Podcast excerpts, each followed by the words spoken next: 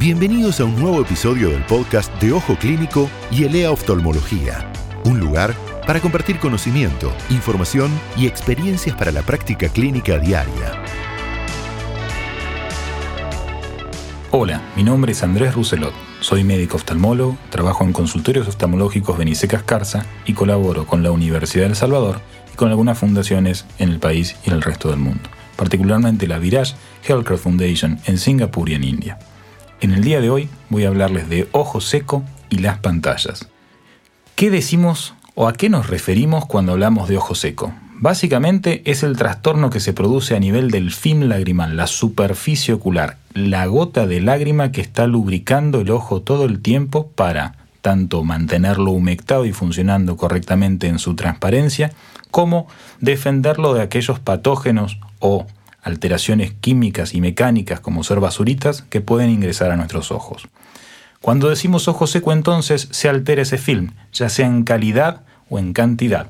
Es decir, tenemos poca lágrima o esta lágrima se evapora demasiado rápido y nos deja el ojo total o parcialmente descubierto en algún momento entre parpadeo y parpadeo. ¿Y por qué digo parpadeo y parpadeo?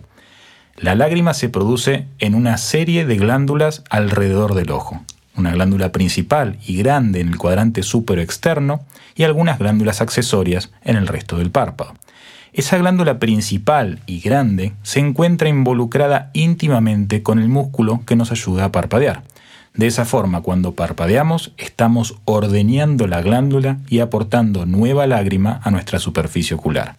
Si tenemos un ojo seco donde nos falta volumen de líquido, probablemente esté alterada la glándula lagrimal que produce justamente esta secreción acuosa. Mientras que las glándulas accesorias, por ejemplo aquellas que están en el borde del párpado, nos aportan lípidos, aceites, que flotan sobre el agua y hacen que se evapore mucho más lento. De esta forma, el agua que normalmente se evaporaría en 5 segundos o 4 puede extenderse hasta 10 segundos o más. Y esto depende mucho del nivel de humedad y calidad del ambiente. ¿Cómo es el tema con las pantallas? Básicamente los seres humanos cuando prestamos atención y buscamos captar la mayor cantidad de información en una unidad de tiempo, mantenemos los ojos abiertos. Es decir, en vez de cerrarlos entre parpadeo y parpadeo y perdernos esa imagen, como no queremos perdernos nada de lo que estamos observando, mantenemos los ojos abiertos y nos falla este aporte a nueva lágrima al ojo y nueva cobertura para la defensa y lubricación.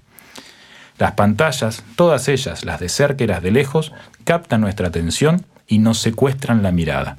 Es por eso que tanto los chicos que están jugando al PlayStation durante muchas horas, como los oficinistas encerrados observando las pantallas en sus trabajos, parpadean poco, se secan los ojos y se lastiman, llegando al final de la noche con esta vista cansada, con fotofobia, es decir, fobia a la luz, y molestias que pueden extenderse hasta el dolor de cabeza. ¿Cuál es la forma de salir de esto? Bueno, la forma ideal, si me preguntan a mí, sería salir de este círculo vicioso y poder literalmente dar un paso afuera y estar en el medio ambiente, donde uno tiene la humedad razonable y puede parpadear y descansar con confianza.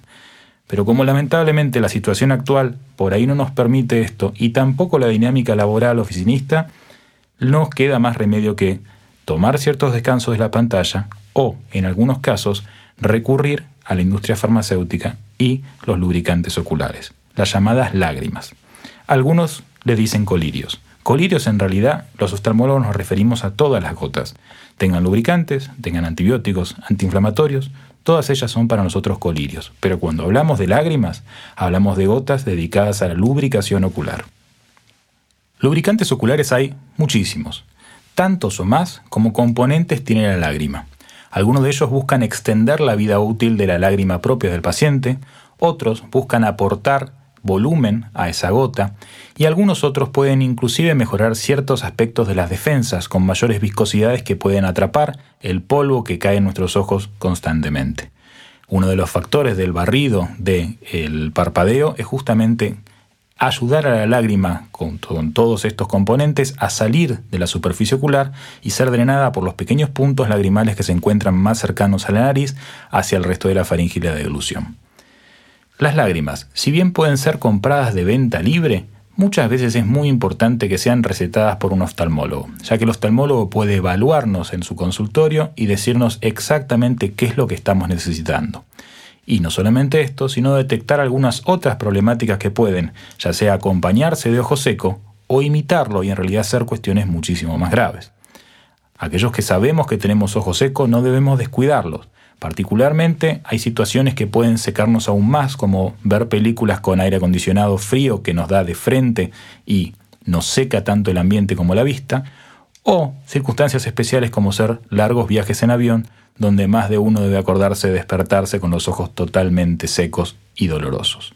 En estos casos, es preferible una gota antes de la actividad que nos lleve al daño y no estar corriendo el síntoma de atrás. Es decir, no llegar al final del día a colocarse una gota, sino prevenir y no llegar a lastimarse con una gota antes de esa actividad. Hoy por hoy existen algunos estudios complementarios que nos dan mayor precisión en el diagnóstico de los ojos secos evaporativos hiposecretores, de alguna falta de componente o de alguna alteración del sistema general que nos inhiba la producción de lubricantes no solamente en el ojo, sino por ejemplo la falta de saliva. Todas estas cuestiones deben ser analizadas por un médico especialista que nos va a dar la mayor información. Entonces, todos ustedes que estén requiriendo gotas, que sientan los ojos cansados, que se sientan molestos, la fotofobia, la sensación de cuerpo extraño, la arenilla, todo puede ser por algo tan sencillo como una lágrima. No lloren, vayan al oftalmólogo que los va a saber aconsejar. Les dejo un saludo muy grande y muchísimas gracias por sus oídos. Hasta luego. Si te gustó este podcast, suscríbete a la playlist en Spotify o accede desde ojoclínico.net.